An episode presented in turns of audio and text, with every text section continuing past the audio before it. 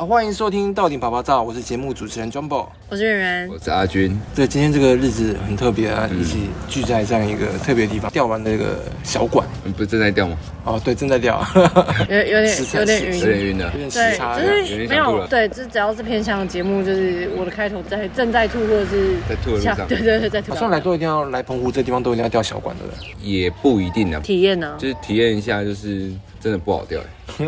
那所以直接切入啊，这个钓小管到底跟我们今天主题有什么关系？因为我觉得哦，在昨天在聊，跟偏向的小朋友一样，就给他鱼吃，不如教他怎么钓钓鱼。对。啊，所以我们今天就从这个开始。钓小管的过程当中，发现这个很大的，不是我们是因为这个道理哦来钓小管，我们不是为了去玩而去钓小管，对了，是为了就是真正的去体现所谓的教他怎么钓鱼这件事情，然后去钓小管。对，嗯。那我们就直接切入正题，这样子。澎湖这地方，我们可能比较熟悉的是什么花屿啊、七美岛，嗯，还有吉贝岛。嗯嗯但大家可能就是一般的澎湖不是深度旅游玩家，可能比较少听过鸟屿这个地方。嗯，对。那就因为少听到，其实某种程度上，它其实就是更偏远呐。哦，你有听过？鸟屿花香。双关应该走双关。抱歉。好，OK。不过我觉得其实来到鸟鸟屿这边。那就蛮特别的啦，它跟整个澎湖的地区，你说它有点一样，又有点不太一样。我来这边，我看到很多的仙人掌。而且我第一次看到仙人掌的果实。啊！但爽其实本岛超多的哦，没真的吗？不是来这边感觉特别明显，不知道为什么。那我们等下再去吃仙人掌饼，带你去找。本岛可能都被大楼遮住了。哦，因为盖太多大楼，太多观光的那个地方，太多观光的景象了。然后这边就是真的比较淳朴，很乡下，真的是很乡下感。嗯，那其实我觉得跟我们之前做偏乡节目比较不一样，是因为我们之前大部分的偏乡都在山上偏远的山区。嗯，那这一次到了鸟语这个地方，海边，海边，对。就是不一样的一种偏向，阳光沙滩比基尼，海鸟小馆，对啊，就这个地方就是很特别，有他们当地的特色啊，我觉得特色很鲜明。那我们等下是不是就去访一下主任，看看呃离岛的偏乡跟我们我们之前走访的山区的偏乡，对对，然后去了解一下这个偏乡啊有没有结合他们当地的特色，然后发展出属于他们自己这个学校的。像太多的剧透了，剧透了，对，那我们就话不多说，一起走。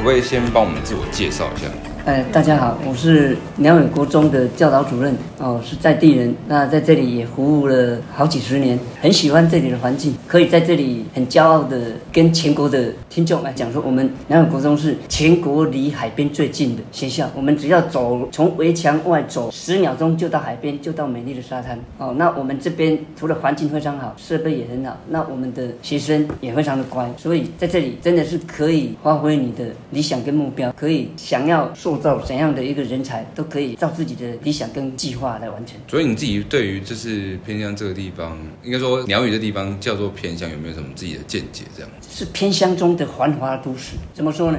我们鸟语算是所有全澎湖县离岛交通最方便的，尤其是今年它交通。老师都可以早上坐七点十五的来，坐下午五点的下班回去，这个是所有其他离岛的老师非常羡慕的。所以你说这个是今年有新的交通船，有鸟语号。鸟语号这个交通船是跟岩贝、大仓三艘一模一样的船型，但是只有鸟语有这么方便的船班。嗯哼。所以对于偏乡来讲，鸟屿。第一个交通非常方便，第二个人口比较多啊，你可以看到鸟语晚上村里面还有很多人，很多小朋友在玩耍，然后生活也自在跟富足的。嗯哼。啊，但是各种比如说要逛百货、逛夜市这个角度来讲，那当然是偏乡了啊。比如说要去补习班、要去音乐会、要去看职棒，这个当然是偏乡了。嗯哼。主要呢，像这边的家长，大部分都是什么样的一个工作？这边的家长哈，大部分都是捕鱼。但是这几年渔业资源非常的匮乏，所以大部分的人什么铁工、木工、土木工程都会去做，都会从这里坐船去本岛，哎，去本岛工作啊。他们也很勤快啊，所以慢慢的也转型了。现在苗栗有四家的这个观光业者，像巨航啦、银海啦、恋夏啦、新来花啦啊，然后还有一些民宿，所以慢慢也在转型了。那这样他们就是小朋友放学回家，家长是不是都没有办法陪伴他们？比较少是，大部分这里的家长大概就比较不会关心孩子放学以后的生活，学业上都没有，比较学业也是有关心的，也会送他去补习的啊，也有说啊，他不喜欢读书没关系啊，就照他的兴趣补也好，做工也好，学一技之长也好，都有了，不是说一定都全部这样。有的也有家长送孩子去补习的，也很希望他能够读书，然后出人头地啊，走这个仕途之类的，嗯，或者是去留学。啊，当然也有说啊啊，既然不喜欢读书，就补也好啊，嗯，工作也好，做工就好，嗯、都有了。学校在这块怎么去平衡一下家庭教育、家长没办法陪伴的部分？因为大部分哦，我们学校老师到现在即使有传哦，还是住在这里比较多啊，啊，所以我们学校大部分呐、啊。这几年来，我这样观察，老师都很愿意在下班以后，学生有问题可以继续再指导他们，或者是一起打球运动。哦，这是我们学校能够提供给学生其他资源不足的地方，替他们在加强的。那跟家长的沟通是比较艰巨的。当然有问题，我们走几分钟就到家长家里来。那我们也是常常到家长去跟他谈。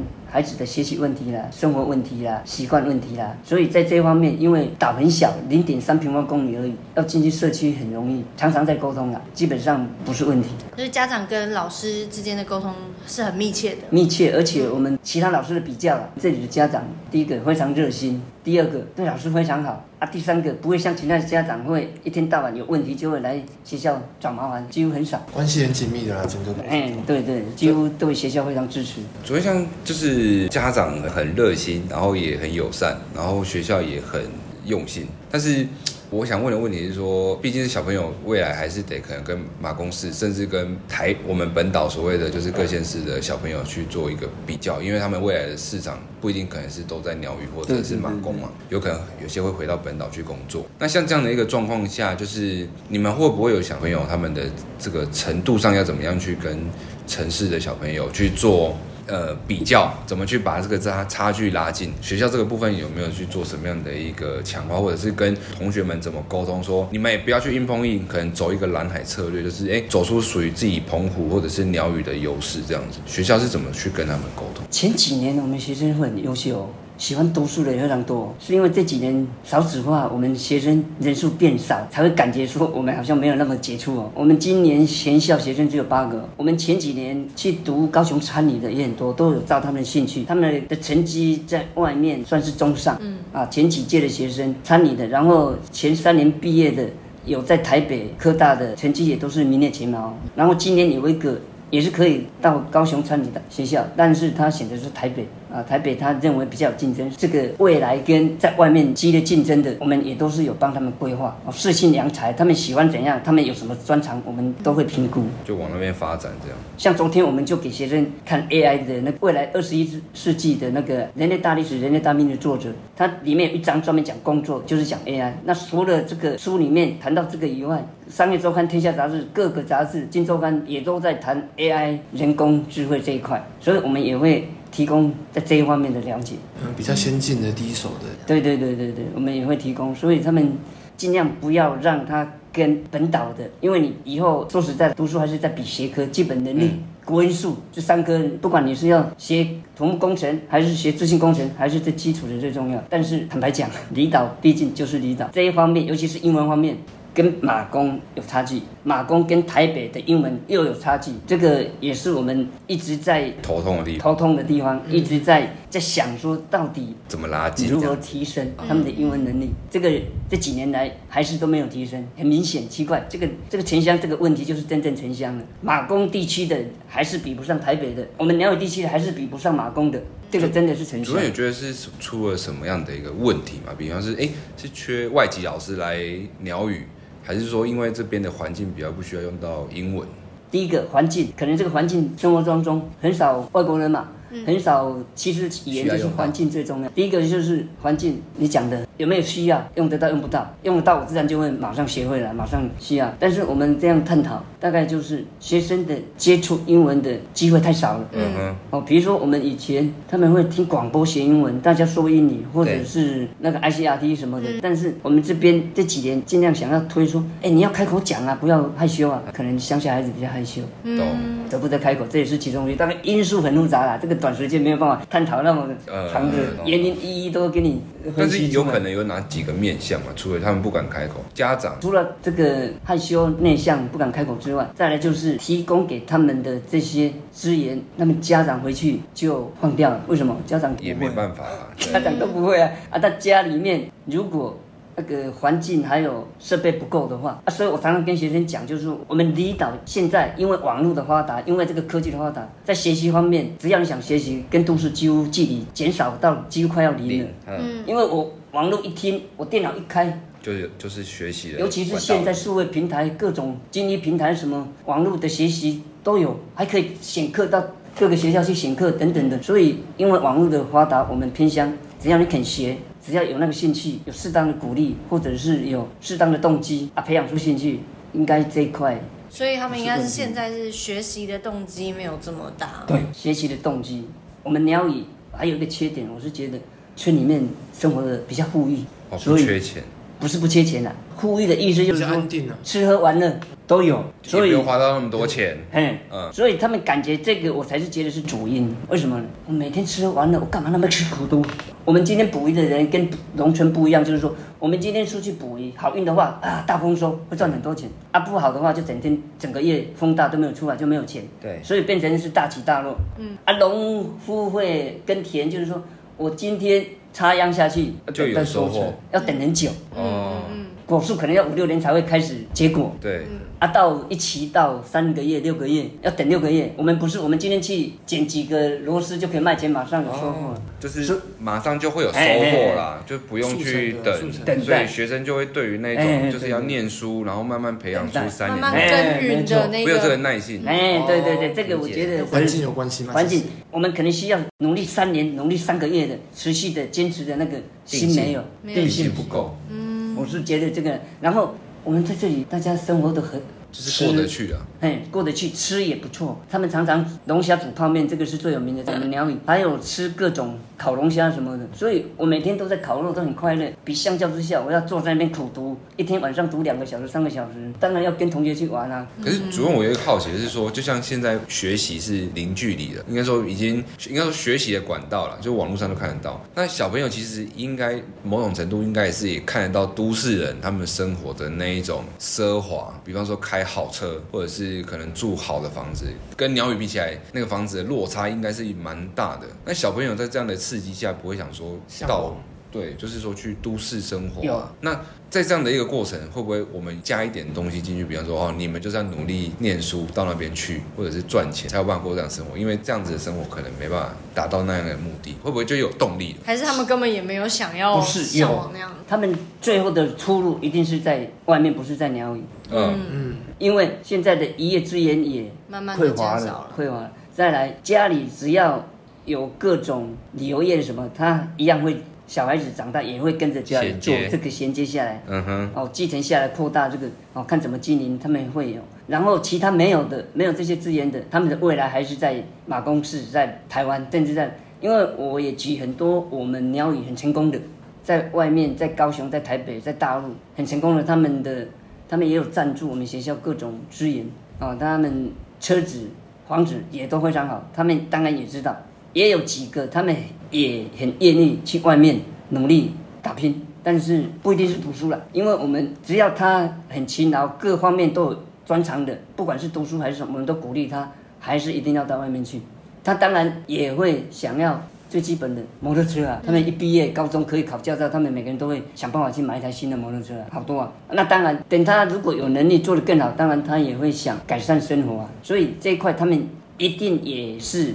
很认真的要去外面努力工作，未来一定是在外面。像我们有两个毕业在鸟语很久了，平常帮忙打打一些零工。啊，现在马公是全国电子开了，他也去那边全国电电子。还有一个去 seven，还是事业工作，还是在外面。嗯，所以那反过来讲，都市小孩子，你觉得他们在环境还有整体条件上比什么？是比偏乡的小孩子更有优势，然后让他们会愿意。学习学习啊，或者都市哦，对对对，就是比方说学好外语这件事情，为什么都市小朋友会愿意比偏？不能说不能说都市愿意了，我们就这样给他分了。都市台北市跟台北县又有差距了。我现在讲的，我们澎湖本岛、马公本岛跟台北市的又不一样的是，他们从小双语幼儿园，嗯，然后进了补习班，全美语补习班，哦，那他们都市的其实最主要还是家长的社经地位哦，在都市最主要是他们的工作性质跟社经地位，比如说他如果。在外商公司工作了，或者是是这个在这个英文补习班等等的，他小孩子接触，或者是都市小孩子的竞争。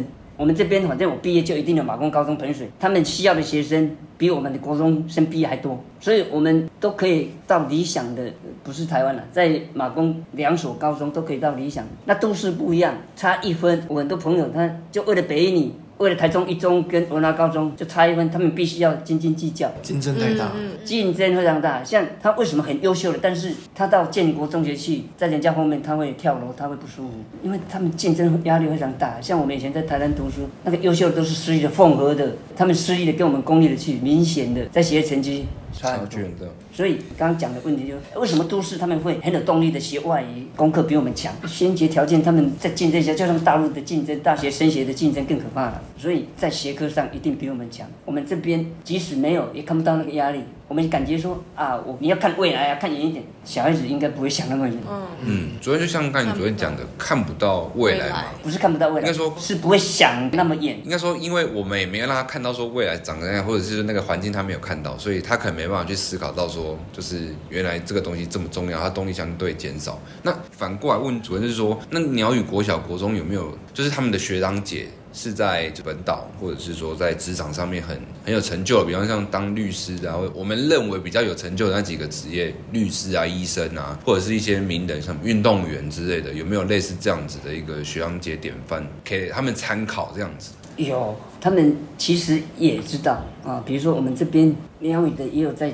清华大学当教授的，然后也有在这个台北当老板的，也送我们独木舟的，也很多家工厂的，也有职棒选手啊，只是没有很有名。台湾的职棒不是大联盟，正 正在打职棒，没有没有，已经退退退下来了。之前是职棒选手，哎，也是有，然后也有打篮球很好的，要去打职篮的，后来他妈妈反对，说你脚神经受伤，最后还是去当台中当老师的。哦，这些典范我们。也都有提供给他，然后他也知道，甚至我们请他回来。但是上上一次台北的那个林老板，他就带一堆立委想要回来，说要来看啊，我建的那个独木舟，因为他们有在参与这个的哦，会很希望说，我有做这些事，你们要大家要知道啊，不像说我们呢就默默做善事，他们有在参与这个政治的。大好喜功。哎，我只要有做什么事，你们媒体来更好啊，不是好大喜功啊。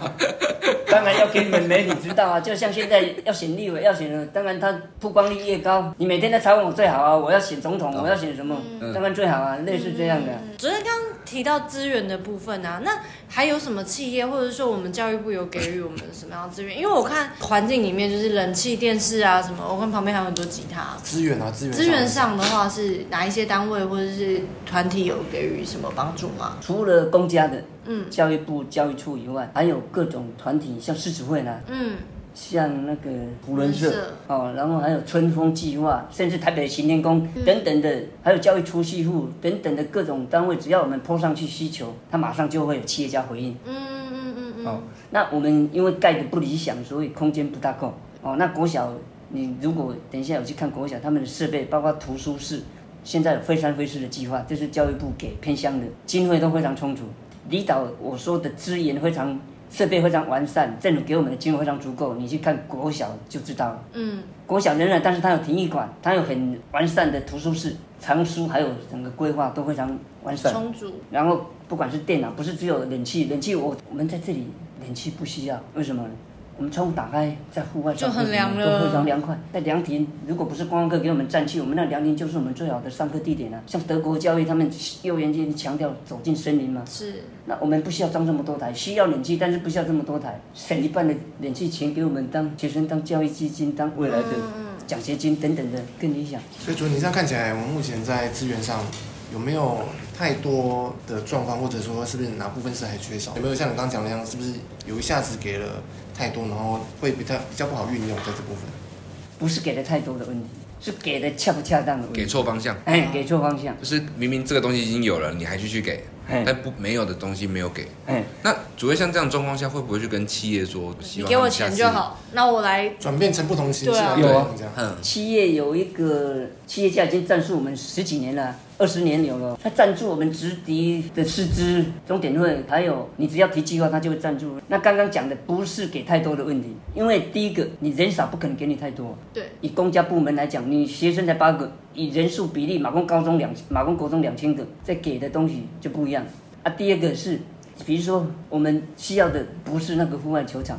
但是我们只是要一个，我们当初争取的只是一个几十万的那个，因为我们篮球场地板坏掉了嘛，只是给我们铺平就好了，我们不会打得很高兴。结果他给我们一千两百万的那个铁皮啊，那个就不合适，在我们离岛，所以那是澎湖唯二的，澎湖以后不会再做那种球场了。哦，知道错就改善了，类似这样，不是给太多。一个是龙门，一个是我们。你们符合到需求的问题了，其实。啊，因为我们当初就是争争取一个篮球场而已，坏掉地板坏掉，重新铺顶多几十万就铺平就好了啊，再占个漆这样子就好了。结果他。给我们那么多哈，嗯，当然是有人去争取的啦。这就是刚讲，不是给太多的问题，是给的恰不恰当啊，适不适合我们这边的环境？嗯，因为那铁皮的在我们这边就容易生锈，材质材质问题，这个环境地域上可能不符合这样子。啊，比如说冷气我们放在后面，一定很快就生锈。海水，冬天海水，类似这样。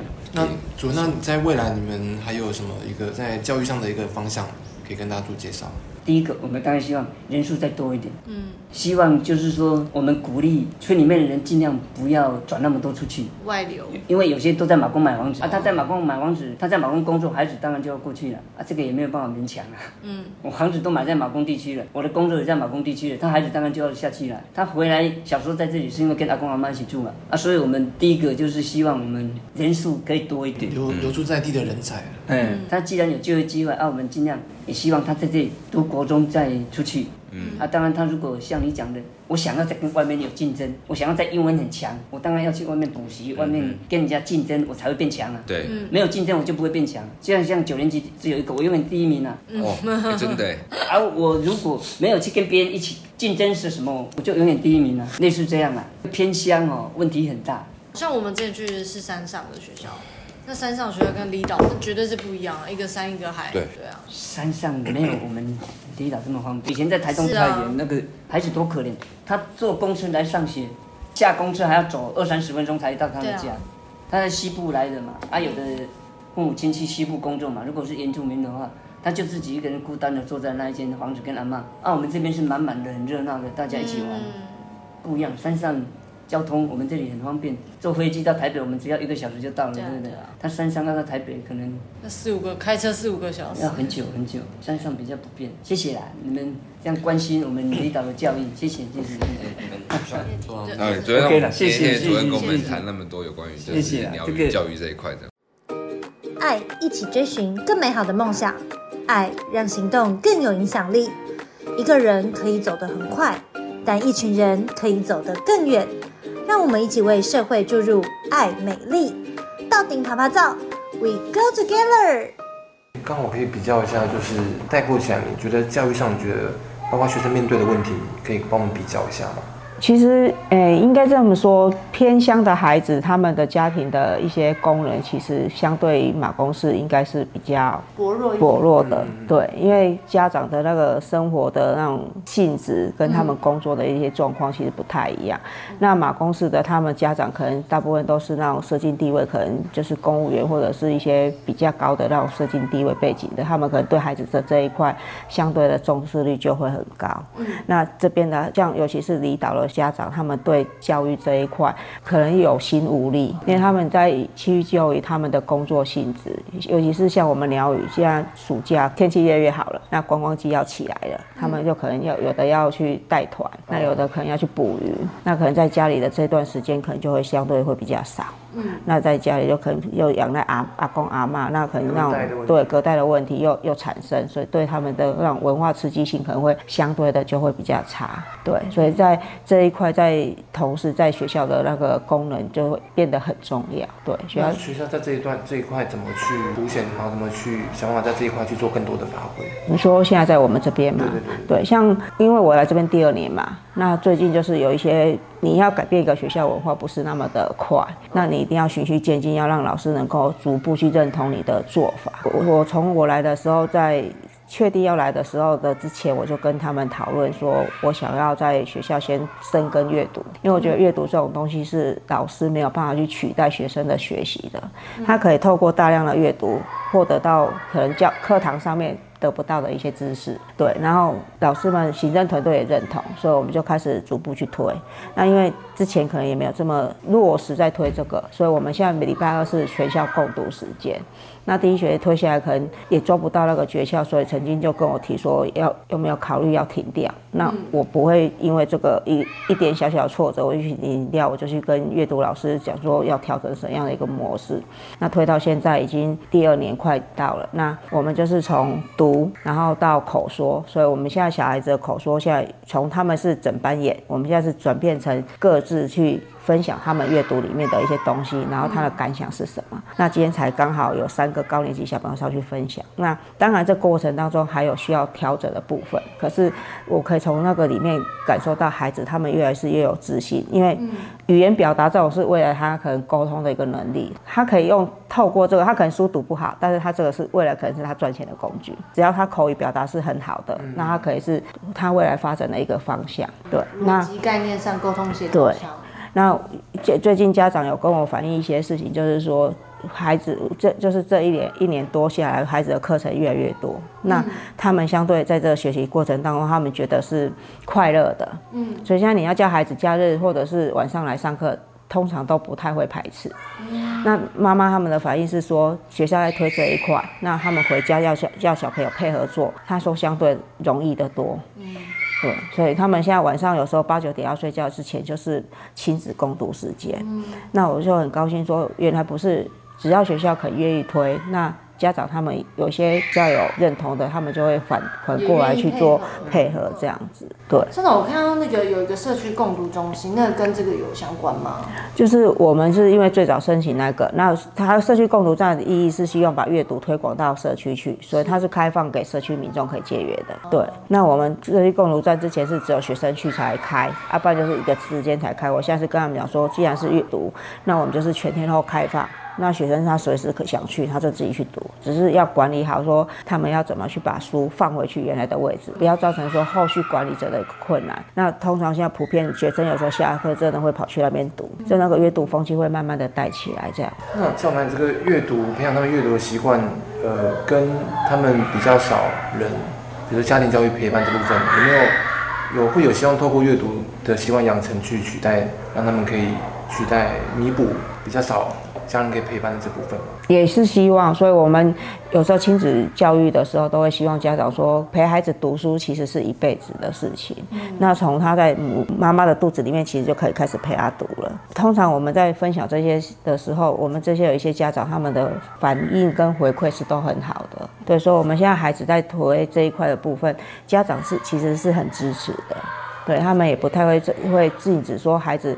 花时间反而很高兴，因为他们减少接触三 C 产品的时间。相对的，我我我跟老师们沟通说，因为没有错，有些时间有些事情是家长家庭教育的功能，但是我们要去体谅说家长他们在为了生活上面一些不变性的困难点，那学校能够配合。能够做的，我们就尽力去推，所以也很高兴，我们学校同仁都有这个共识，所以我们下礼拜六刚好海洋公民基金会也有，就是你们要问的有没有外部资源，他们就直接找上我们说有自然课。阅读课、写作课，那我们有没有兴趣要让学生去做参与这样子？嗯、那数学课他们是请建国中学的学生在课后跟他们做一对一的教学。那结果调查下去，数学我们是只针对比较学习弱的，那只有两个嘛。可是出乎我意料之外，是自然课跟阅读课。我想我们第一年级就十一个小朋友全部参加。哦、那为了参加这个，我是请那边能不能去协调老师，专门为了我们开这一堂课程，因为从来没有开过低年级的班。嗯，对，那。学生上上课也都很踊跃，刚刚那个小朋友进来就是来交作业的，对，所以我是蛮高兴说，这经过这样子持续的努力，那孩子也慢慢去转变，尤其是刚刚进来这个孩子，你们可能很难想象，他五年级的时候是每天玩手机玩到可能凌晨三四点的那一种，早上来学校就是一直在睡觉，所以你因为我很少去他下课时间去看他，但是老师给我反映就是。他无时无刻就是在睡觉，看不到脸。对，那、啊、你去叫他，他就会生气，因为他的他觉得那个他就睡眠不足，他就想睡觉，你为什么一直要把他拉起来？起床。对，那但是他现在如果在学校的老师都知道，他其实现在转变很大。就去年到今年，他转变很大。对啊，因为那时候他的五年级代课老师，两个代课老师衔接的。那后来这个女女老师对他其实是很关心，可是我是觉得方法抓不到。嗯嗯。所以他可能对他就是那种比较长辈对晚辈的那种高压式讲法。你也知道这种孩子，他大概这时候都是叛逆期，然后就反弹就很大。啊，他就一直来跟我讲说，主任讲的也没有效，就是刚刚那个主任你讲也没有效，他也跟他讲苦口婆心讲也都没有效，反正依然鼓。那我就说没关系，你把他带来，我就是利用他那时候刚好五月十九号要线上课程，他、啊、就老师几乎都叫不来，因为来他就是早上几乎都跑不起来。那后，来勉强来的时候，我就叫他来来谈话，我我跟他谈话觉得没有那种高压式的，我就让他自己选择。我说你很聪明啊，他很多事情其实他学得很快。我说你可以去选择做很多，你可以选择不一样的人生。嗯，那你选择你这样做，你的未来人生是什么？你可以自己去想象。那如果你选择要怎么样做，你的人生会会是什么？可也可以去去做一个那个蓝图的规划。那他就自己想了一下，他就跟我讲说他要做什么。后来我听阿妈讲，他跟我谈完那一天就做一张大字报贴在他的墙壁，跟校长的几项约定。嗯，对，那。老师还还是会反映说他做不到啊，像然后像你不要期待太高。我说你不可能要求说一个孩子他这样的一个时间，你会要叫他整个大转变。对，我说那是不太可能的事情，你一定要给他时间。要踏出了第一步了。对，就是跟我约定，他如果没有做到，我就遇到我就问他说，啊，你跟我约定哪一个没做？他就会自己笑一笑，然后我就说，啊，你如果没有做，你可能要再去做自我的反思。我说。不怕没有做到，怕是说你没有做到，你还自己不认，嗯哼，没有发现，对，没有发现自己没有做到，然后他就自己去思考。我就跟他约定嘛，不是现在慢慢转变哦。后来他就真的都来，然后写功课也慢慢开始有在写。我就是说，你不要现在只做这样，暑假像希望你能够维持。嗯，然后我们暑假刚好有个那个拉纤人的营队，嗯，他就从那时候就真的很准时来参加，所以现在只要学校课程几乎都可以看到他。然后每天就是像像这样笑头笑脸的，就不会在学校睡觉。对，那真的转变很大。对，然后是那个茫茫人海，对，茫海上的 灯塔。对，认为说这个就是我们教育的本质。嗯、那我们在这过程当中要去给孩子什么，就是我们现在要去思考的点。嗯、那能够透过教育去改变一个孩子，其实是我们的一个最大的目的性。对，然后其实我们家以前小时候家境也不好。所以我们都会觉得说，虽然我爸爸本身也是教职，那以前薪水很低，对，那因为阿公讨海又欠很多钱，所以其实我们家境以前是真的是很困苦。爸爸是在艰难中让我们去读书的。嗯、我们小学校长都跟我们讲说，如果你不是跟到你爸爸出生，以你们家的家境，可能没办法读书。嗯、对，但是我们父母亲就是想说，他们尤其是我妈妈，因为他们生长在那个。重男轻女的时代，所以他就一直跟我们说：“你们可以读，不管男生女生，他都会让我们读。”嗯，对，所以我们也很感谢他们两个的付出。那我们就会去觉得说，把你们家庭背景这个翻转，读书教育是其中的一个途径。嗯嗯，对，所以我一直跟学生讲说，虽然或许我们的钱没有别人高，但是至少我们是一个稳定。固定的，然后很比较安心的，随心所欲想要去做自己什么想做的事情的一个经济能力。嗯，对，所以我一直跟他们讲说，不管是多大多小，我说你们未来一定要有经济自主能力，不管你结不结婚。嗯，对，我说这现在在这种现代的时代，其实它是一个很重要的必备的环境。然后我也鼓励孩子说，有能力的时候要做，我都会让他们猜。我说你要做手心向上的人还是向下？嗯，那孩子一开始的反应一定是向上。对，啊，我问他说向上向下有什么不一样？他们就会自己去翻手，然后有有些比较反应过来，他们就知道说原来向下他是可以有能力去帮助别人的。对，所以后来他们就知道说，原来像希望他们做向下的人。OK。对，然后这在过程当中，就是我们就透过这样潜移默化去做教学。对，我觉得特别是我们走入这么多个偏乡学校，我觉得，哎，偏乡学校跟都市学校的差别在于，很大差别在于说，校长可以看看、各看每个学生的状况，因为学生的人数不多嘛。对。那那学生人数不多，一开始可能会是少子化的，可能会是不好的。可是现在听起来。感觉又可以是一个好的，想问说像我们看这部分，就是学生少，你反而可以关心的，也可以不要放多的心思在不同的学生上，那也可以更了解他们状况。大学校的话，可能校长就没办法去关心那么多个。对，可能掌握性就会比较低，因为其实我在马小那一年，我们班是全校最大，三十二个。嗯，那你就会知道说你在关心每个孩子，那个关心度可能就没有那么的高，没有那么深入。对，校长，你本身是澎湖人吗？是，我我是那个隔壁岛原贝鱼。哦，我知道那个，我爸爸是原贝鱼的人，那个就是现在在做那个露营区的那个岛。对。哦，像我会问，是因为我想要知道说，像我觉得澎湖人在。就是有没有一些优势或者是一些劣势，在学习上啊，或者是说在竞争上？现在澎湖学生的优势，其实如果以多元学习，他没有比较弱，因为现在数位数位化那么发达嘛。嗯。但是在于说怎么去面临这未来的挑战。嗯。对，所以其实优势，你说像我们现在推海洋教育这些对。户外教育对我们澎湖的孩子，其实它就是一个优势，因为我们就是有这么得天独厚的大自然环境。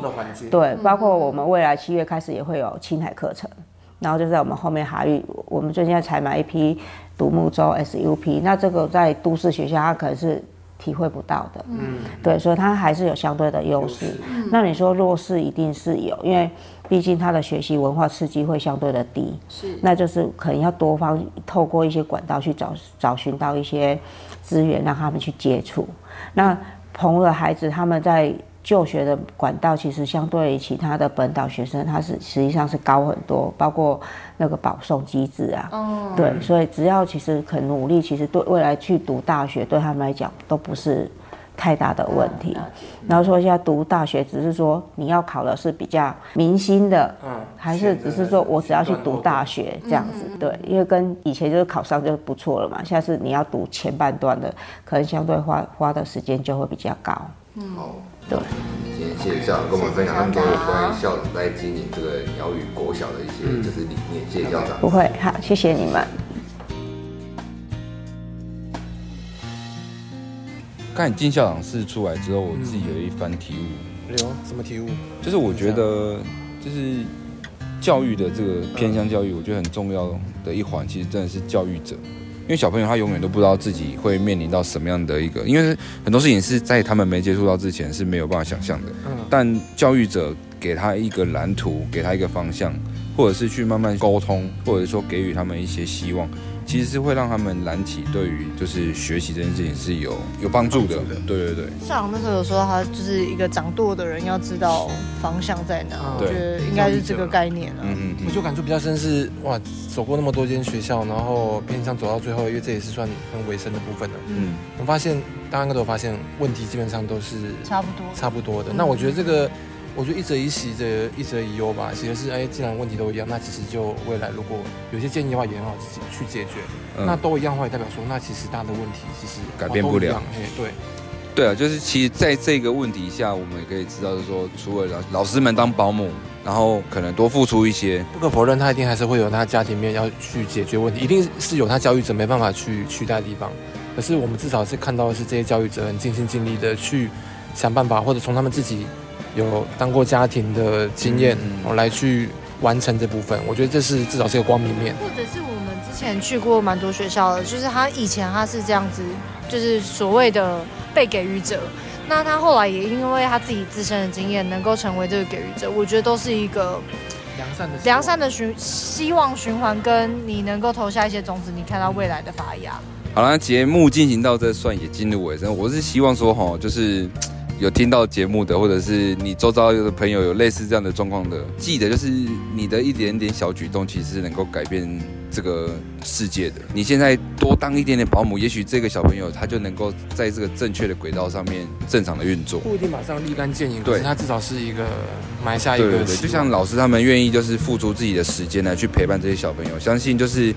呃，你多付出一点点，在你的能力范围下能够多做，然后抛砖引玉的引起更多人来去关注这样的一个环境。或许的手掌有大大的力量，或许未来这个世界就跟我们认为的那个美好世界能够更接近一步。好，好，那我们就从澎湖离开喽，拜拜。拜拜。